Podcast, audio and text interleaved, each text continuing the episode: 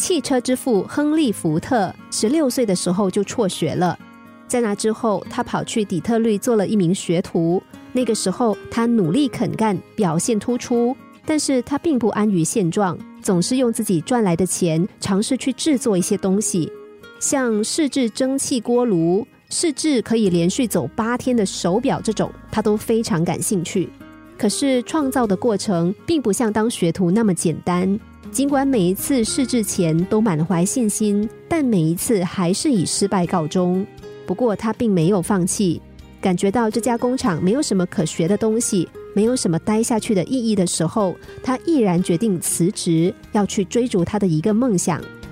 有句话说：“理想很丰满，现实很骨感。”他的探索之路也并不像想象之中那么简单，麻烦接二连三的袭来。丢掉工作的他，甚至连房租都付不起，只好去一家钟表厂打工。尽管面临很多的失败挑战，他从来都没有放弃过自己的理想和目标。终于在一九九三年成立了福特汽车公司，此后一直推陈出新。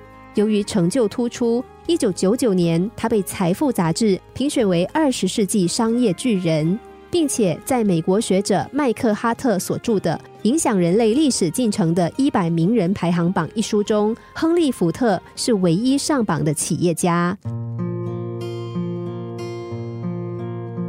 著名作家林清玄曾经说过。在现实生活中，失败是一件很可怕的事，几乎没有人喜欢失败。可惜这世界上没有永远的成功者。我们可以肯定的说，那些在人生后半段成功的人，是由于他们在人生的前半段失败中找到了成功的灵感。失败是很正常的事情，但是那些没有勇气、没有力量的人，一遇到失败就被打垮了。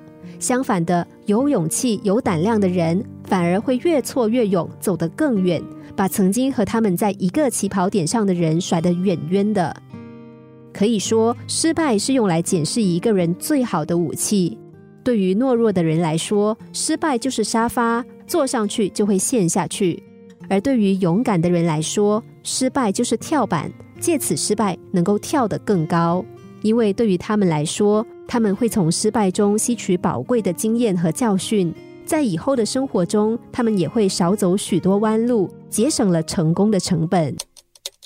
心灵小故事，星期一至五晚上九点四十分首播，十一点四十分重播。重温 Podcast，上网 U F M 一零零三 t S G。